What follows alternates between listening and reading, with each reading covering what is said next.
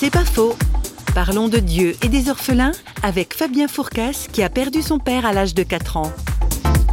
Je pense que le père que l'on a ici-bas est important, qu'il est nécessaire pour l'éducation et pour pouvoir apporter une norme. Je me suis rendu compte quand même qu'il y a des textes de la Bible où c'est marqué que Dieu prend soin de la veuve et de l'orphelin. Je suis vraiment étonné de voir que Dieu fait une grâce particulière à ceux qui n'ont pas de père.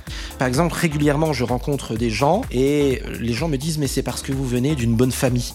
Connaissant le milieu duquel je suis sorti, je peux dire ça vient absolument pas du tout de ma famille, euh, l'éducation que j'ai eue, c'est vraiment à partir du moment où j'ai accepté que Dieu soit le maître de ma vie, que j'ai vraiment vu un reparamétrage. Et euh, si aujourd'hui j'ai l'éducation que j'ai, vraiment, je pense c'est vraiment parce que j'ai accepté la présence de ce Père céleste dans ma vie. C'est pas faux, vous a été proposé par parole.fm.